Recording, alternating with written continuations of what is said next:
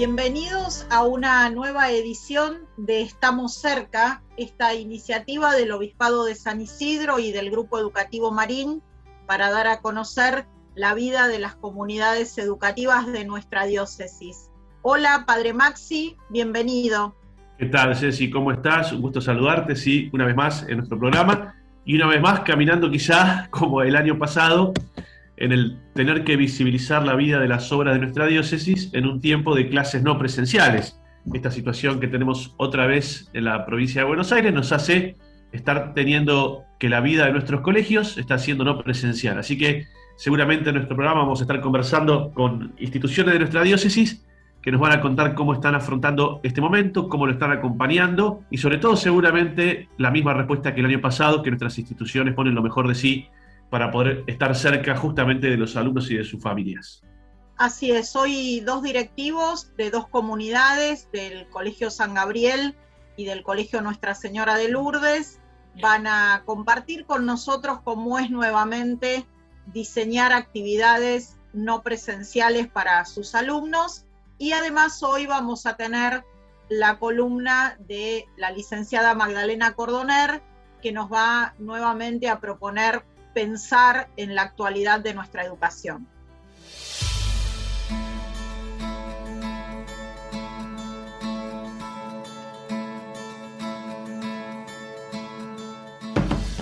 En este primer bloque de nuestro programa de hoy vamos a conversar con Juan Martín Buroló, que es director de nivel secundario del Colegio San Gabriel.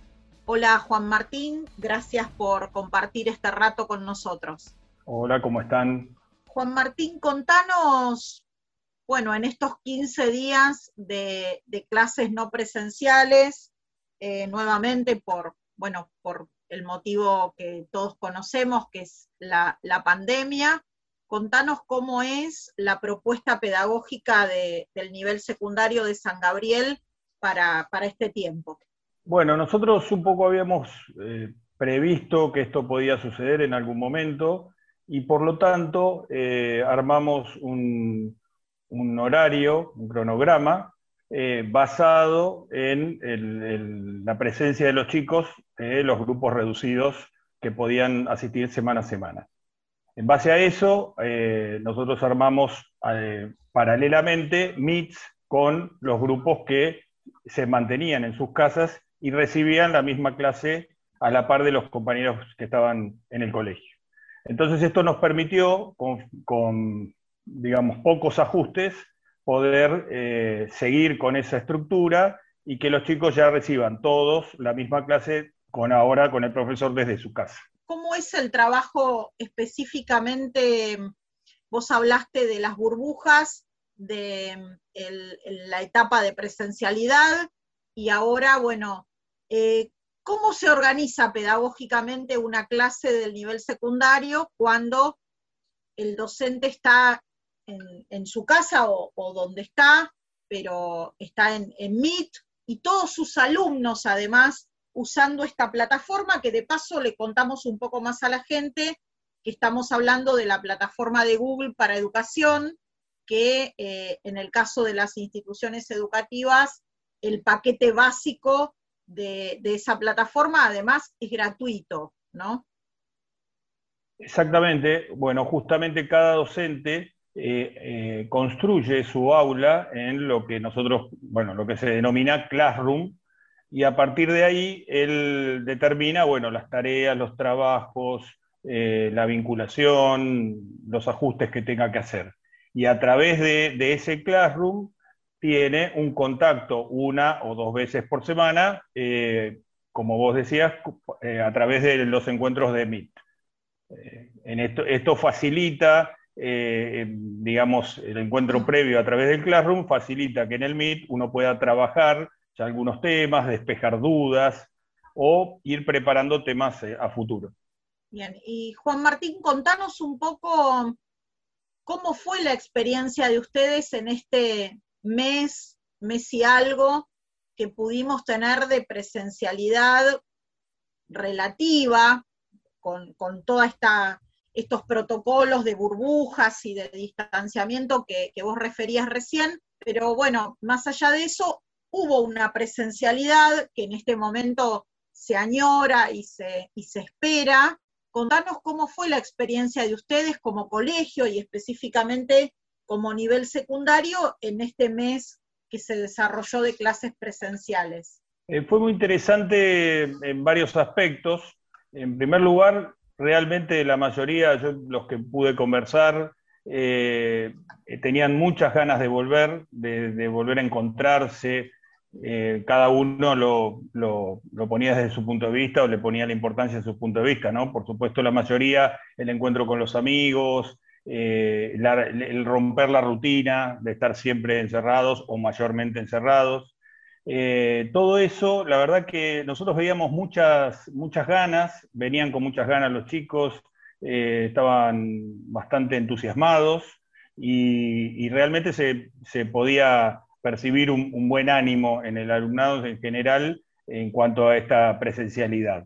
Eh, y básicamente después lo que costaba un poquito eran las cuestiones quizás protocolares de prevención y cuidado, porque entendíamos que, bueno, hay algunas, algunas prácticas eh, ya desde lo social que, por ahí estaban más relajadas y entonces en el colegio cuesta más volver a estructurar el, correcto uso del barbijo, la distancia, en fin, los cuidados que ya todos conocemos. Juan Martín, vos te toca acompañar el secundario, que sabemos que en tiempos de pandemia ha sido un desafío tanto para los que ingresan al primer año como para los que se van en el último año, ¿no? Es decir, son procesos difíciles para la presencialidad, nos han ido contando siempre los distintos directivos. Bueno, contanos un poco cómo es acompañar a los alumnos, tanto que empiezan la secundaria como aquellos que han ingresado este año en el último año. Bueno, básicamente, tanto para uno como para otros, eh, la, palabra es obvia, es contención, acompañamiento, apoyo.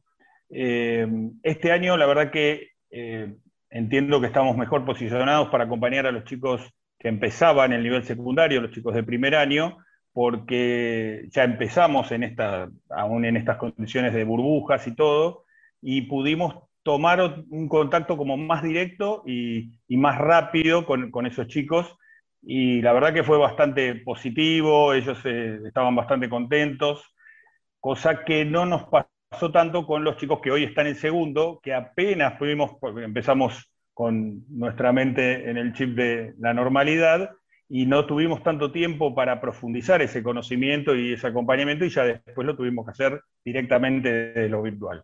Eso en cuanto a los chicos que empiezan. Y los que terminan, se está dando algo interesante también. Yo tengo alumnos de sexto que el año pasado les parecía que era algo lejano, que no, no, no iban, que a ellos no les iba a pasar, eh, la vivencia de los chicos del último año del año pasado fue bastante, bastante dura para ellos realmente terminar en esas condiciones. Yo tengo una hija de esa edad y lo, viví desde mi casa. Y ahora los chicos también están como entusiasmados o estaban entusiasmados por empezar nuevamente eh, y, por poder disfrutar todo lo que podían del colegio, ¿no? Eh, lo cual a veces eso hace que tengamos que acotar un poquito porque se entusiasma mucho, viste, los jóvenes hoy en día, pero realmente está bueno también poder darles ese espacio y acompañarlos en una etapa que es, bueno, todos sabemos, es un momento bisagra en la vida, ¿no?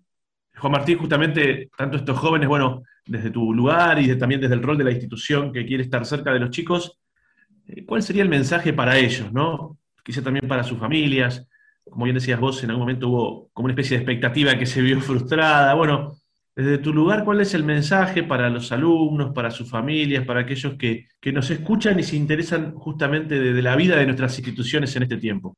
Bien, básicamente eh, yo les repito mucho, este, siempre, les digo en el aula, no perder las esperanzas. ¿sí? Este, son momentos difíciles, son momentos complejos, pero no tenemos que perder las esperanzas, tenemos que buscar la manera de salir fortalecidos, de poder aprender de estas situaciones, de poder adaptarnos.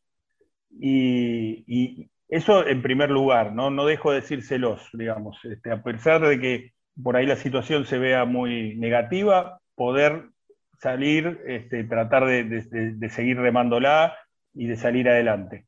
Y después lo otro que hago mucho hincapié es que es una muy buena oportunidad, obviamente estamos todos los colegios y todos los docentes reviendo la educación en estas condiciones, nos hace inevitablemente tener que, analizar desde otro, desde otro ángulo eh, o, pensar en algunos cambios, pero es importante para ellos que se hagan protagonistas. Yo veo que los que más se adaptan o más rápidamente se adaptan son los que inmediatamente ya están pensando o en la facultad o, ellos mismos no están esperando a que uno les diga qué, materia, qué, contenidos tienen que estudiar, van, los investigan, los buscan, preguntan. Y eso realmente he visto un desarrollo bastante importante en muchos de, los, de nuestros chicos y de nuestras chicas. Es, es, bastante, bastante prometedor en ese sentido. Gracias, Juan Martín, por tu testimonio, por, por contarnos, bueno, cómo es el, el arduo trabajo de estos días para, reorganizar una vez más la propuesta pedagógica y en tu nombre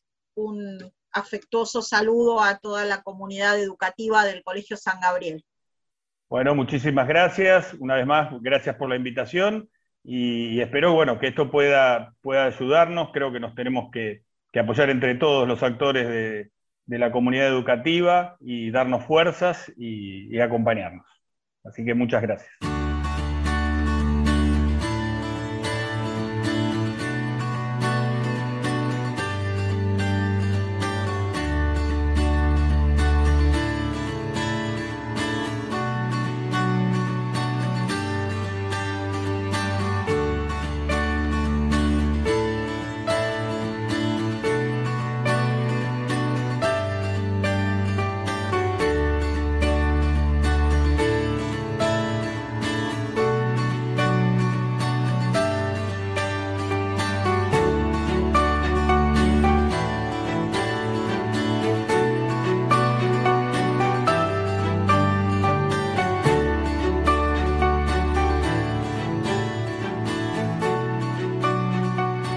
En, nuestro programa Estamos cerca, conociendo la realidad y la vida de las instituciones de nuestra diócesis. Vamos ahora a ir hacia la localidad de Bécar y conocer la realidad del colegio Nuestra Señora de Lourdes. Vamos a hablar con la directora del nivel primario, María Victoria Ferreiros. ¿Cómo estás, Vicky? ¿Todo bien? ¿Qué tal? ¿Cómo andan? ¿Todo bien? Bien, acá. Muy bien. Bueno, lo primero es preguntarte como, como directora del nivel, eh, bueno, ¿cuál es la propuesta del nivel para estos días de clase no presenciales, para este regreso un poco a esta modalidad? ¿Cómo, cómo los ha tomado el colegio y cuál es la propuesta que han pensado y que están trabajando seguramente? Bueno, un poco seguíamos con la continuidad del año pasado, que estábamos trabajando con la plataforma del Classroom. Eh, eso ya nos organizaba bastante. Eh, trabajábamos una semana virtual y una semana presencial, por tanto esa semana virtual, digamos, seguimos con la misma temática este, en estos 15 días. Eh, sí le incrementamos eh, poner todas las copias, nosotros la semana de, que es virtual, les tratamos de dar a los chicos todos los que son las copias de textos o dibujos o esquemas para que la comprensión o el trabajo, la verdad que se trabaje más cómodo, ¿no? Son comunidades que generalmente tienen poco dispositivo, entonces eh, bueno, muchas familias nos pasa que tenemos poco dispositivo, o mirar un texto y comprender y analizarlo desde un celular es muy complejo para un nene de primaria, mucho más para un primer ciclo. Entonces, poder, decimos, eh, dejar la mesa preparada, digamos, preparar todo, las fotocopias, todo. Fue un poquito de corridas, dos días preparar todo, pero en esto destaco el cariño de las, de las docentes que le han preparado hasta sobres con, con tarjetitas para cada uno, con nombre, que uno ni esperaba eso y, y de repente al otro día las familias yendo a buscar todo ese material, preparando todo para que estos 15 días estuviera todo, todo entero. Eso por un lado, ¿no? Las actividades desde, lo práctico. Y después en lo virtual, nosotros siempre contamos con eh, los Meet eh, y hacemos trabajos eh, pedagógicos, encuentros pedagógicos y encuentros vinculares. Eh, sostenemos uno de la semana, siempre sí o sí un encuentro vincular que tiene como objetivo compartir cómo estás. Trabajamos todo el proyecto de emociones, todo lo que sea articulado con la ESI, por ejemplo, los más grandes que ya vienen con un caminito en el trabajo de, proyectos de emoción, ahora le están agregando el cuidado del cuerpo y la salud, entonces hoy, por ejemplo, que estaba en un encuentro, tocaba mucho las vacunas y qué miedo me causa las vacunas y por qué me las doy, por qué me cuido, y realmente son espacios que se disfrutan, eh, sale, sale mucho, van contando cómo están, cómo le están pasando, eh, bueno, para nosotros es más que válido ese espacio, te diría. Es como preparar el colchón para todo lo que después uno puede trabajar en el classroom después. Eh, así que, bueno, eso, eso es como más este, lo organizativo. Pocos encuentros, nos tenemos lleno de encuentros de MIT, creemos que, hay que darle un poco y un poco. Encuentro pedagógico matemática, uno de lengua, uno de especiales y el encuentro vincular como centro.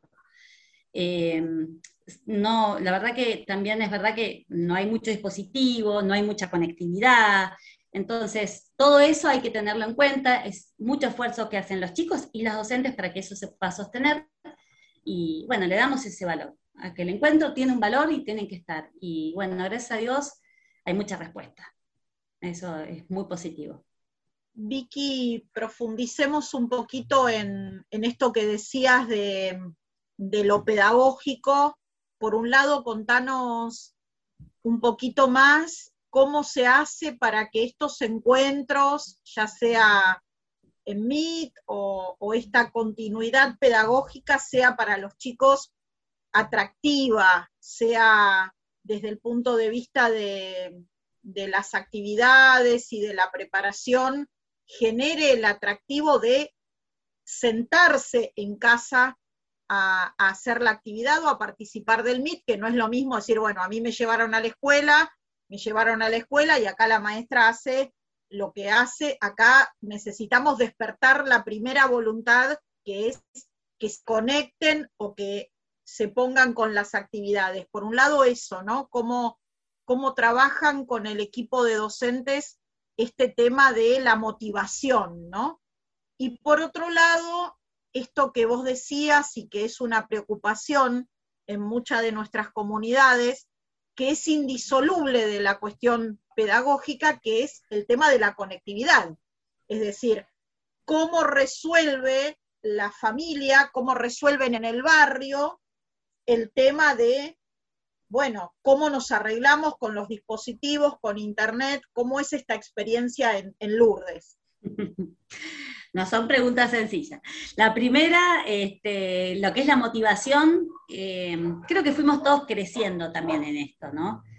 Eh, el docente se hizo un docente que puede llevar a cabo una clase virtual, que no es poco, porque al principio, viste, el año pasado, me acuerdo, nos pasaba, bueno, hay que estar atento a siempre hacíamos de a dos grupos para estar atento a los 15 chicos, a quienes me querían hablar, al más tímido, el que podía hablar. Hoy ya están más cancheras este, y fuimos también aprendiendo a compartir las pantallas, a usar, eh, a, usar programas que nos es más facilitador en una clase, como el Word Wall, que tienen, por ejemplo, preguntas, cuestionarios, videos, entonces van jugando, y entonces después vamos metiendo, bueno, a ver, vamos a ver la Classroom, si, si hay una clase, yo siempre digo, bueno, es una clase pedagógica de práctica de lengua, así que vos tenés que pensar qué es lo que querés realmente profundizar, porque el chico tiene que lograr esa autonomía después sentado solo.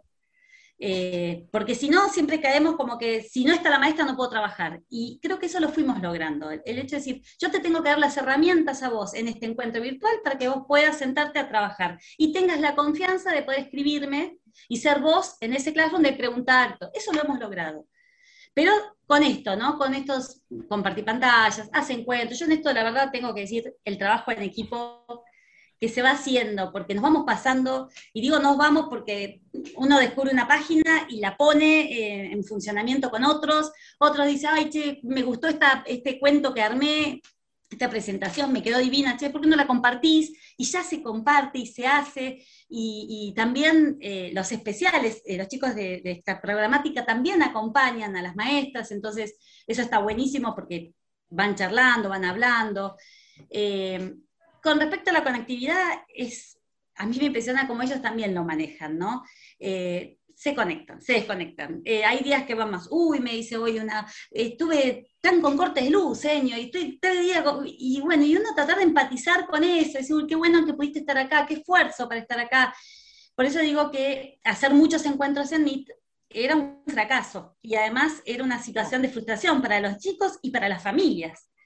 Más allá de que uno quiera tenerlos todo el tiempo a los chicos y que ellos a veces te dicen, ay, ya termina, vamos por más, este, pero sabemos del sacrificio. Entonces, lo poco, pero bueno, creo que una de las cositas que fuimos marcando siempre eran objetivos cortitos, y alcanzables. Y entonces cuando veíamos que esto iba, bueno, vamos por un poco más, y así fuimos llevando todo este, año tras año, y yo digo que este año hasta te diría que lo estamos empezando a disfrutar un poco más, porque ya estamos como más relajadas en algunas cosas que decís, bueno, sí, esto está.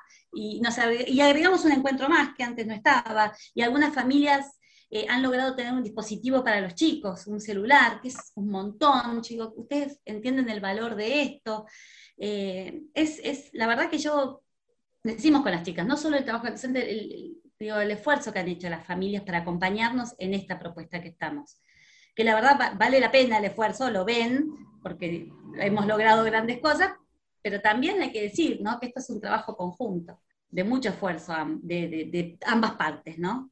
Este, así que bueno, eso creo que, que, es, yo creo que hay que profundizar mucho en, la, en, la, didáctica, ¿no? Y siempre hablo con las chicas, bueno, mira, el desafío grande en nosotras es sacar de nuestra vocación la didáctica mayor. Siempre con el objetivo, trabajamos mucho con rúbrica, entonces, bueno, pero ¿qué es lo que querés llegar? ¿A dónde querés llegar? Todo esto está bárbaro, pero ¿qué es lo que querés transmitir en esta clase? Eh, ah, bueno, yo quiero transmitir que, sea, que se comprenda este texto. Bueno, bárbaro, entonces vamos a partir en, esto, en esta comprensión para que llegara a esto.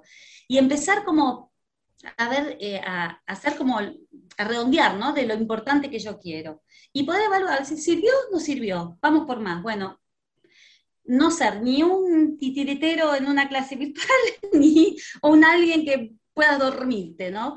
Eh, es, una, combinación eh, que me parece que es un lindo desafío docente también. Y, que bueno, que dentro de todo lo que, que estamos pasando, ¿no? claramente. Pero me parece que, es un lindo desafío que se, que se logra, se logra con, compromiso, con trabajo. Nadie puede entrar a una clase sin prepararla. Y, eh, esto, y la virtual, menos.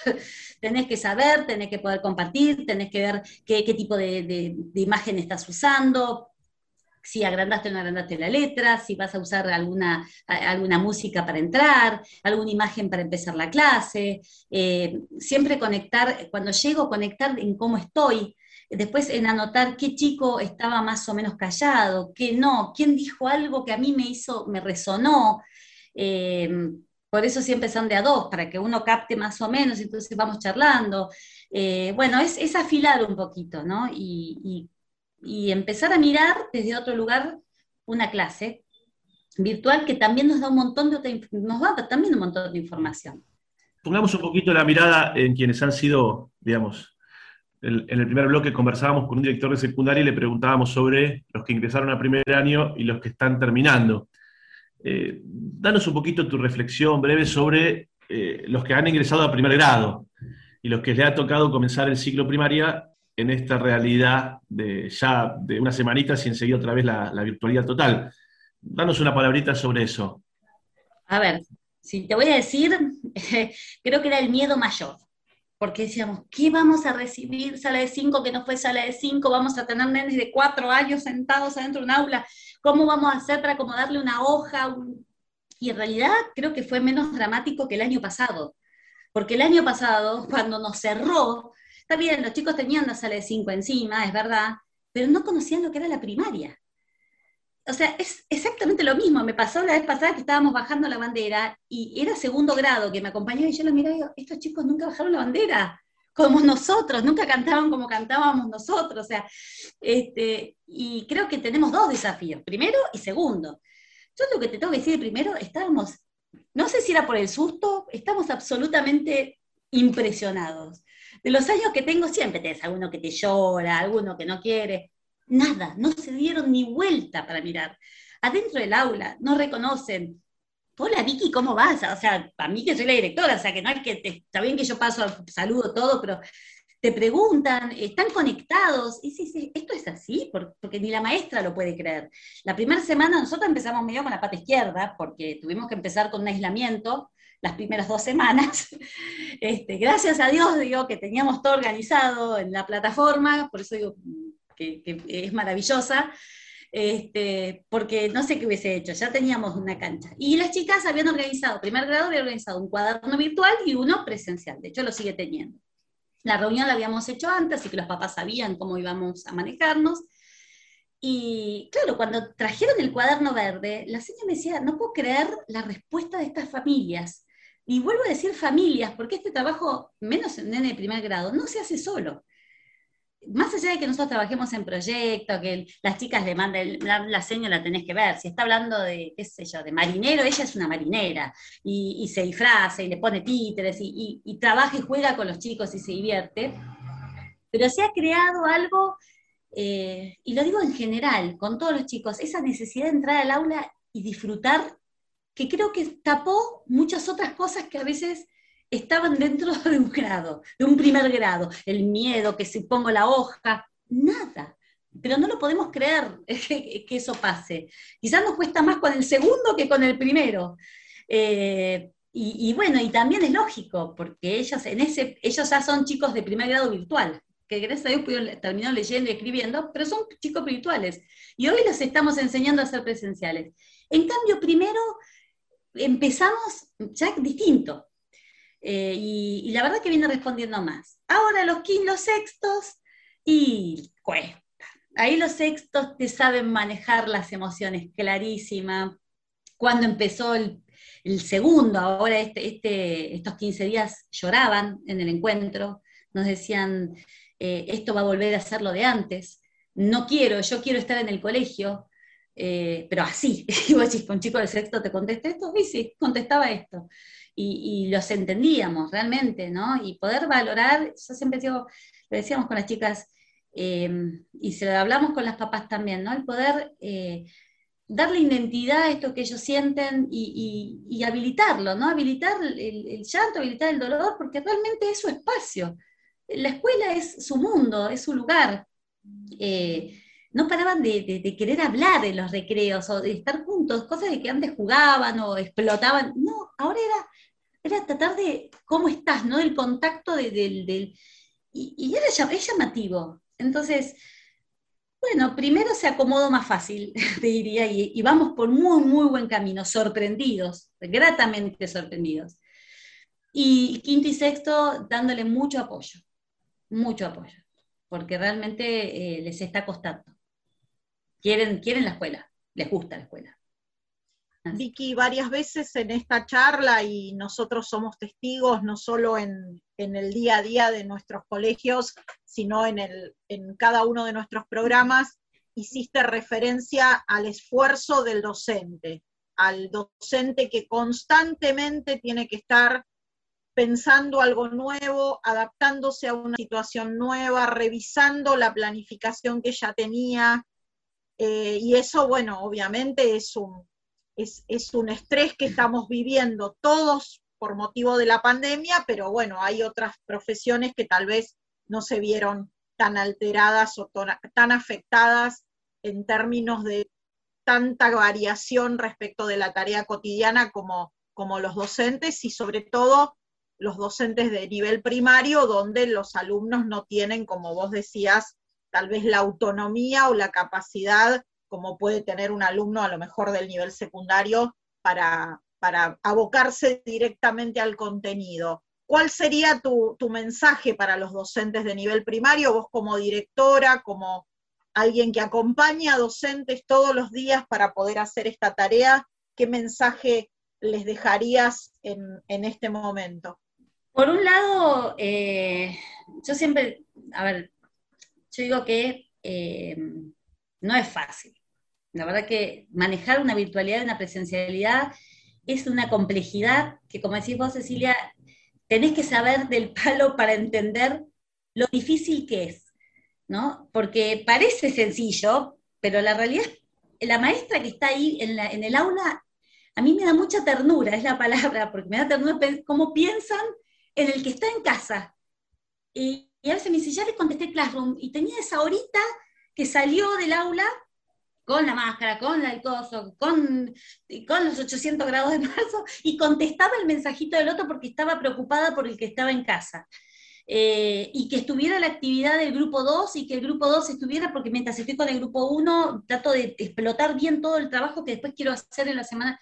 Entonces, realmente eh, valorar, volver a, valorar ese esfuerzo enorme que están haciendo, que no es poco, eh, por un lado, por otro lado, también remarcar la, profesionalidad que tenemos que, que cada vez tenemos que tener con esta situación, porque si bien digo esto es, yo digo a las chicas, esto es eh, es súper valorable, es mucho esfuerzo y también implica de mí mucho compromiso hacia la tarea que tengo.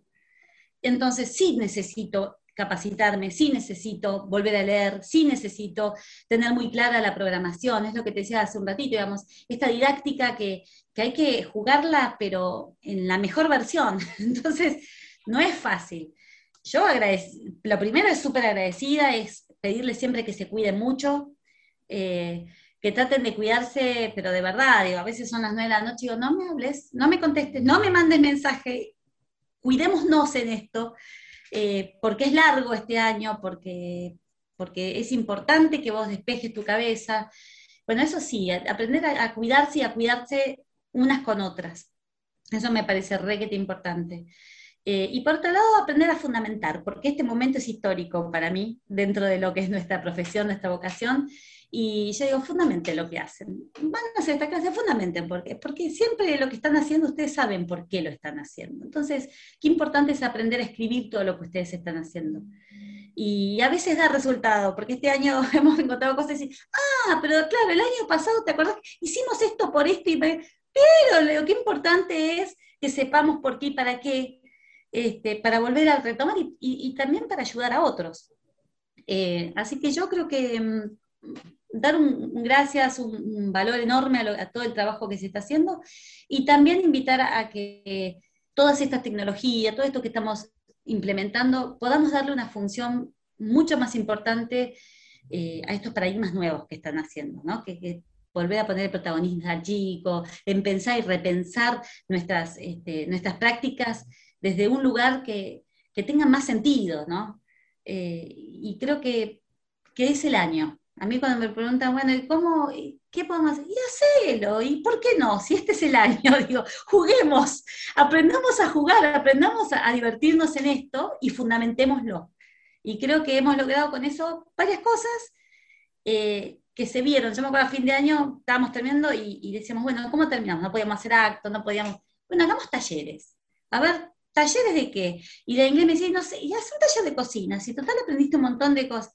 Uh, estaba nos salió hermoso, nos divertimos todas, porque todas hicimos lo mejor que, alguna cosa que siempre queríamos hacer de cuentos, la que sabía de cuentos, hizo cuentos, la que hizo talleres de Navidad, estaban fascinados los chicos, y lo lindo de poder recibir, digo, bueno, qué bueno poder animarse a romper estructuras viejas, o a romper estructuras que a veces tenemos tan marcadas, y, y aprender, y digo eso le digo al docente, ¿no? Por un lado, valorarle un montonazo lo que hace, que se cuiden, que nos cuidemos, que nos aprendamos a cuidar unas con otras, pero además también que aprendamos a romper modelos y decir, bueno, este es el año. Tengo tiempo, tengo, tengo tres unidades sociales, bueno, entonces juego a hacer proyectos más grandes. Total, el diseño me lo juega y eso está bueno, no nos corre el tiempo, el tiempo no existe en esta pandemia, entonces está buenísimo poder animarse. Y creo que eso un poco se está empezando a disfrutar. Así que bueno. Gracias Vicky, gracias por compartir este testimonio, gracias por, por, la vocación, por el entusiasmo y por el cariño con el que siempre hablas de, de lo que haces y, y de la tarea y del rol que tenés. Gracias por el cariño hacia tus docentes y en tu nombre un gran saludo a la querida comunidad de Lourdes. Gracias, gracias, sí, sí, yo también. Gracias, ¿eh? un beso y gracias por la invitación. Bye.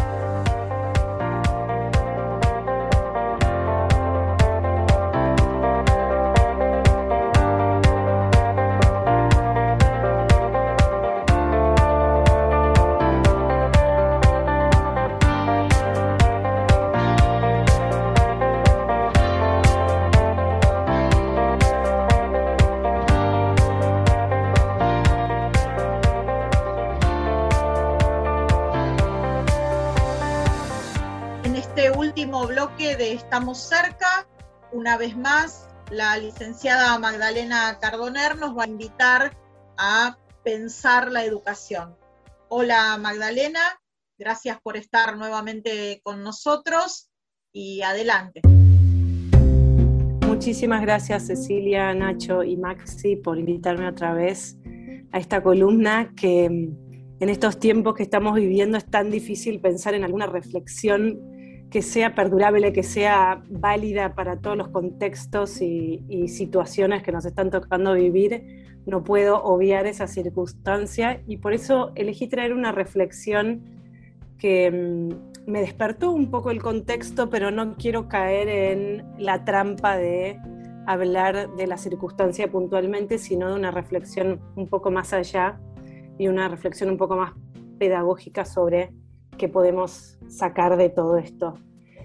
Y mm, lo que me sucedió es que este fin de semana vi cómo docentes, papás, colegios se comunicaban permanentemente entre sí para tratar de ver cómo trabajando juntos podían salir adelante y podían hacer lo mejor posible eh, frente a las circunstancias y los desafíos que nos están tocando vivir. Me toca como mamá, me toca como docente. Em, veo que hay una una imperiosa necesidad de colaborar, de trabajar con otros.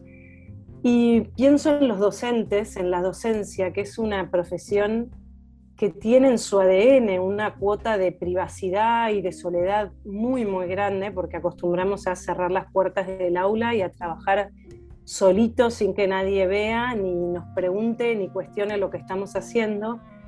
Y pienso que es difícil que nos cuestionen, pienso que es difícil que alguien entre a un espacio que es propio, pero pienso que algo positivo puede salir de eso y pienso que hay que aprovecharlo y capitalizarlo.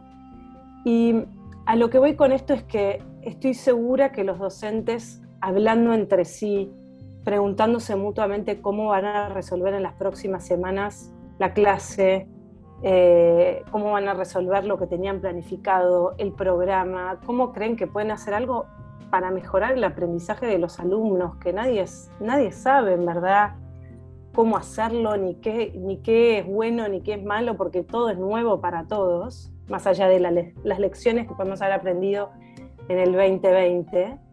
Creo que colaborando algo positivo puede salir y entonces mi apuesta, mi reflexión para hoy es que, apostemos a la colaboración, que apostemos a que conversando con otros desde un interés genuino eh, para, para reconocer que el otro tiene algo positivo que me puede nutrir a mí y yo algo positivo que puede nutrir a otro, eh, incluso siendo solamente la comprensión, si es que no hay ninguna idea pedagógica que pueda apartar, creo que sentirse entendido es un muy buen primer paso eh, que necesitamos como docentes para sentirnos empoderados para hacer la tarea que sabemos hacer, que es enseñar. Eh, y así que me quedo con eso, con, con, la apuesta por la colaboración y con la apuesta por eh, pensar genuinamente cómo puedo ayudar a otros en su tarea diaria.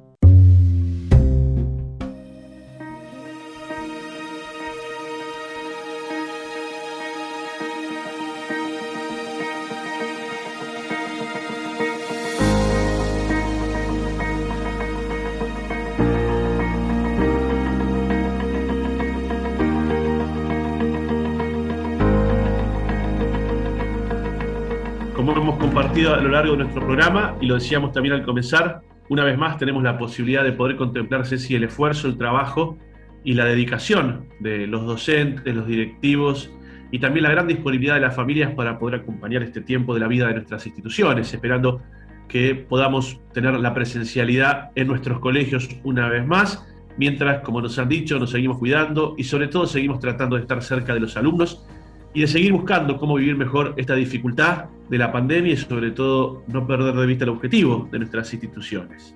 Una vez más, fuimos testigos del esfuerzo, de la creatividad y del compromiso para acompañar a cada uno de nuestros alumnos de parte de nuestras comunidades educativas.